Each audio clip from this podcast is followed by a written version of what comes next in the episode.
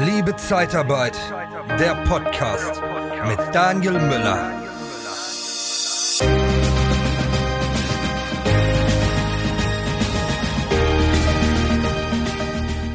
Die Königsdisziplin ist die Neukundenakquise. Die Neukundenakquise. Damit kann man sich die Lorbeeren verdienen. Aber hast du schon mal was von der Formel 1, 3 größer 7 gehört? Wenn noch nicht, dann solltest du auf jeden Fall dranbleiben. Du bist bereit für den nächsten Schritt und wurdest bei der letzten Beförderung nicht beachtet? Dann haben wir von der TCAT Personalberatung den besseren Job für dich. Besuche interne-jobs-zeitarbeit.de. Was heißt die Formel 1, 3, 7? Es kostet dich Faktor 1 Aufwand, Zeit, Geld, einen bestehenden Kunden, der schon bei dir gekauft hat und auch kauft, wo gerade Mitarbeiter im Einsatz sind, diesen auszubauen. Kostet dich Faktor 1 einen ehemaligen Kunden, einen Schlummerkunden, einen Ex-Kunden, den wieder zu reaktivieren, dass er wieder bei dir bestellt, kostet Faktor drei. Kann man nachvollziehen. Bestehender Kunde, braucht schnell, der braucht nochmal zusätzlich ein, zwei Mitarbeiter. Er hat ja schon welche von dir, bekommt regelmäßig Rechnung von dir, hat dir vertraut, vertraut dir auch aktuell man ist im Austausch und dann kann man schnell einen Auftrag da bekommen. Ja, das ist einleuchtend. Ein ehemaliger Kunde, der dir schon mal vertraut hat, wo die Preise schon mal definiert worden sind, wo eine Geschäftsbeziehung schon zustande gekommen ist, Faktor drei Kann man auch nachvollziehen. Aber wie sieht's jetzt aus bei einem Neukunden? Da kommt dann größer sieben. Es ist der siebenfache Aufwand mindestens, um einen Neukunden zu generieren. Aber Warum freuen sich denn alle immer so auf Neukunden? Warum sind Neukunden immer das Nonplusultra? Neukunden werden immer gelockt mit tollen Angeboten. Aber oft hat man das Gefühl, das beste Beispiel ist da immer Sky und damals Premiere. Die Neukunden wurden immer gelockt und haben die tollsten Preise bekommen und nach 24 Monaten ähm, nach dem Ende der Laufzeit wurde dann der Preis angepasst aber Neukunden haben dann immer tolle Rabatte bekommen. Also irgendwie erstmal so reinbekommen in, in das System und dann können die auch mehr bezahlen. Das ist meist immer so die Strategie. Aber das verwirklichen wir gar nicht in der Zeitarbeit. Oder hast du bei deinen Neukunden besonders günstigen Preis und passt ihn dann nachher wieder an und sagst, ja, die zwölf Monate sind rum. Äh, jetzt haben wir halt nicht mehr 17 Euro für den Helfer, sondern jetzt müssen wir 21, 22 Euro haben. Ich glaube nicht, weil das extrem schwer ist, da einen Kunden von diesem Preis wieder hochzubekommen. Ja, es ist leichter mal ein bisschen was nachzugeben, aber da höher anzusetzen, als mit einem Kampfpreis reingehen und den dann immer wieder zu erhöhen. Das ist schon auch eine schwere Aufgabe. Aber warum wird das oft gemacht? Weil Neukundenakquise halt Spaß macht. Und es ist ein tolles Erfolgserlebnis, wenn man einen neuen Kunden gewinnt. Will ich auch gar nicht unterstellen. Aber ist es denn die richtige Vertriebsstrategie? Bei einem neuen Standort, okay, das sind alles Neukunden. Die kennen dich alle nicht. Du bist neu am Markt. Du musst neue Kunden gewinnen. Da kannst du ja nicht auf Bestands- oder Schlummerkunden drauf zugreifen. Dann sind alles Neukunden. Dann musst du dich ja, ans Telefon setzen, Vertrieb machen, ins Auto setzen und äh, dort vorstellig werden. Aber wenn du schon länger am Markt bist und du hast viele aktive Kunden, du hast auch viele ehemalige Kunden, äh, dann macht es doch mehr Sinn, erstmal deine bestehenden Kunden auszubauen und da auch vor allen Dingen die Potenziale zu erkennen. Kennst du denn die Potenziale deiner Kunden? Weißt du, was der Kunde braucht? Setzt, gibst du ihm schon alles an Mitarbeitern, was er benötigt? Ich weiß, Daniel, das Problem ist eher, ne, ich finde gar nicht so viele Mitarbeiter. Aber warum bauen wir denn den einen Kunden nicht noch mehr aus? Ist es denn nicht einfacher, diesen, diesen Kunden noch einen zusätzlichen Mitarbeiter? Ähm, es macht mir weniger Arbeit. Ich muss einfach nur den Verrechnungssatz ist klar, ich muss keine Sachen mehr klären, der Fahrdienst ist vielleicht auch schon eingerichtet und dann liefere ich einfach nur einen Mitarbeiter mehr. Aber es ist ja auch so, dass wir eine Mehr-Firmen-Strategie fahren sollten, dass wir das Risiko ein bisschen aufteilen sollten. Ja, 80 Prozent des Umsatzes mit einem Kunden zu machen, ist hochgradig gefährlich. Ja, da bin ich bei dir. Und wenn du diesen Umsatz auf 60 ähm, Kunden verteilst, ja, wenn du zwei Millionen Umsatz machst und das verteilst du auf 60 Kunden, ist es wesentlich gesünder, weil wenn du mal einen Kunden verlierst, wird nicht gleich ähm, dein, deine Niederlassung ähm, in den roten Zahlen sein, sondern du kannst dann in Ruhe einen neuen Kunden wieder akquirieren, einen Altkunden, einen Bestandskunden noch aufbauen, um dieses Potenzial, um diesen Verlust deines Mitarbeiters, den du dort abgemeldet bekommen hast, wieder aufzufangen. Es ist einfacher.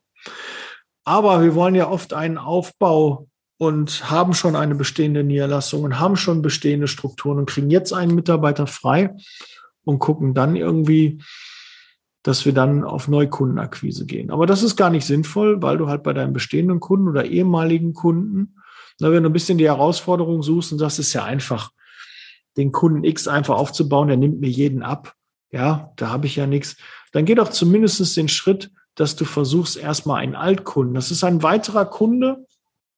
Und wenn du einen ehemaligen Kunden, der schon mal bei dir gekauft hast, wieder reaktivierst, ist der auch sehr, sehr resistent gegen weitere Angebote von Marktbegleitern. Weil er hat dir schon mal vertraut, dann ist die Geschäftsbeziehung zu Ende gegangen und dann vertraut er dir erneut.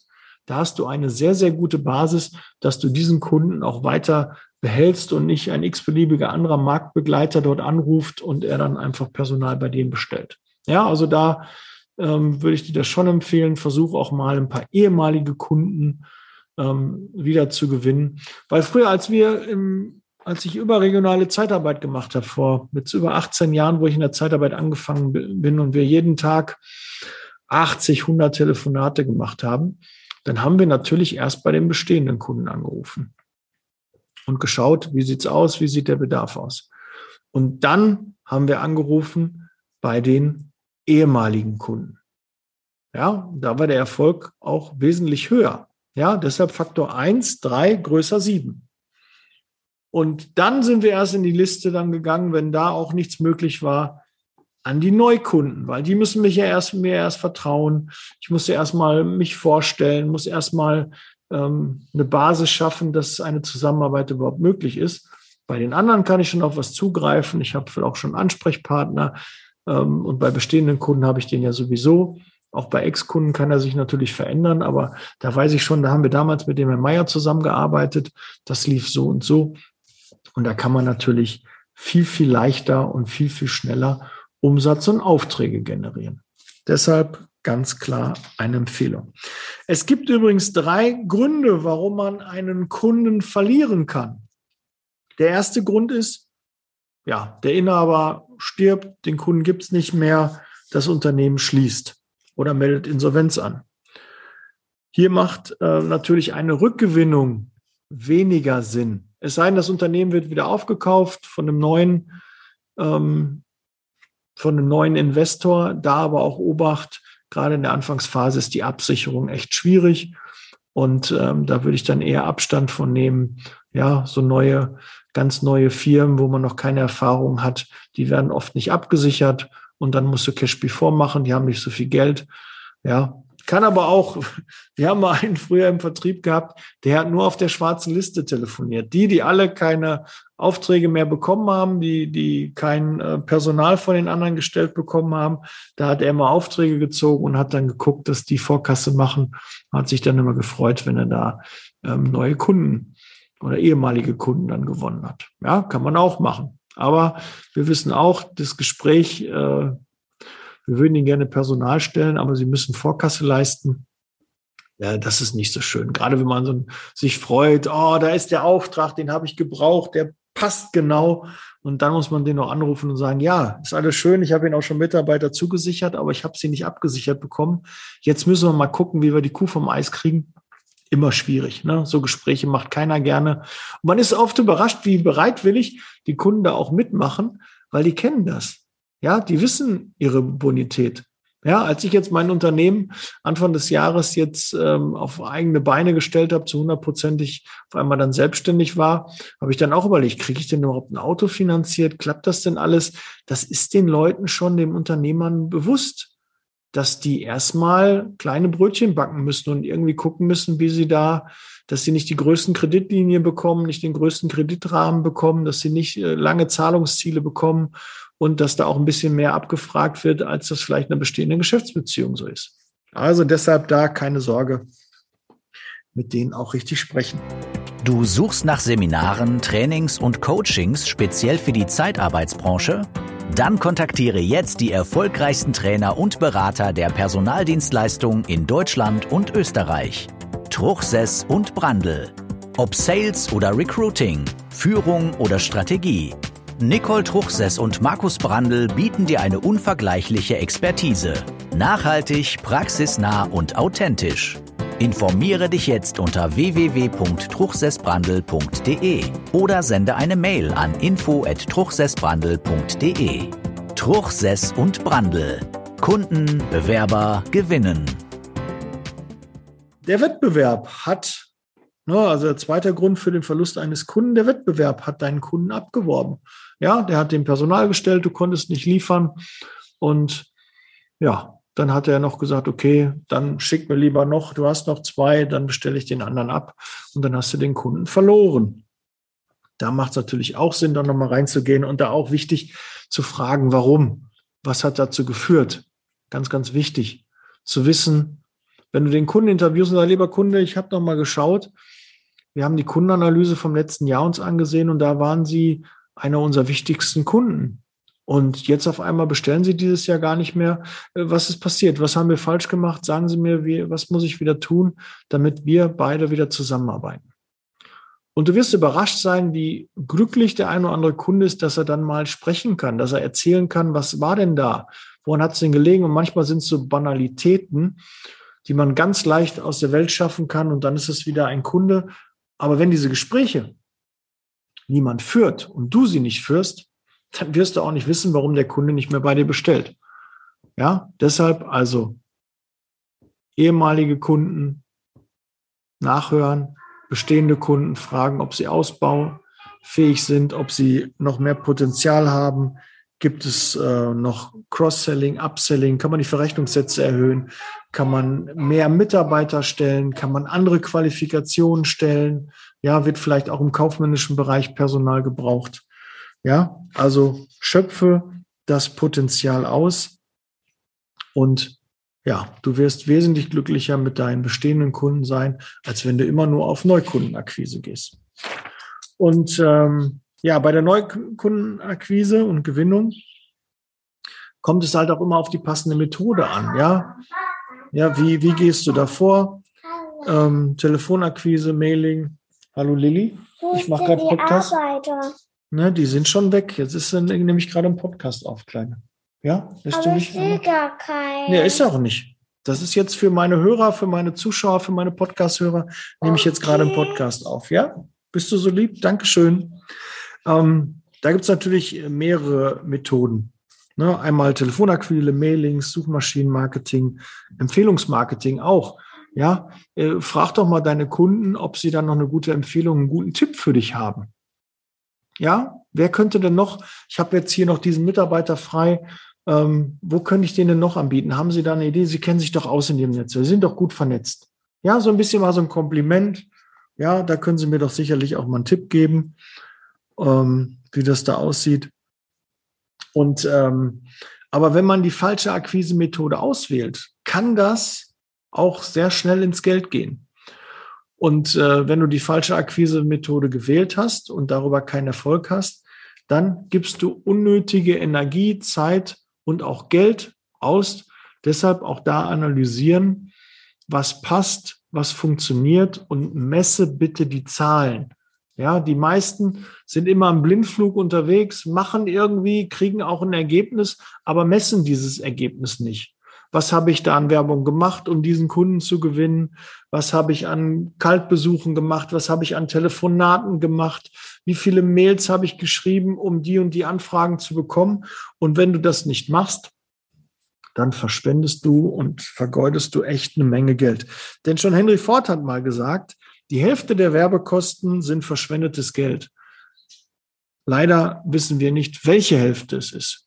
Und das, da ist viel Wahres dran. Wenn du das nämlich nicht misst und nicht kontrollierst, dann bist du im Blindflug unterwegs. Und das machen Anfänger und nicht Profis. Und dazu möchtest du doch auch zählen.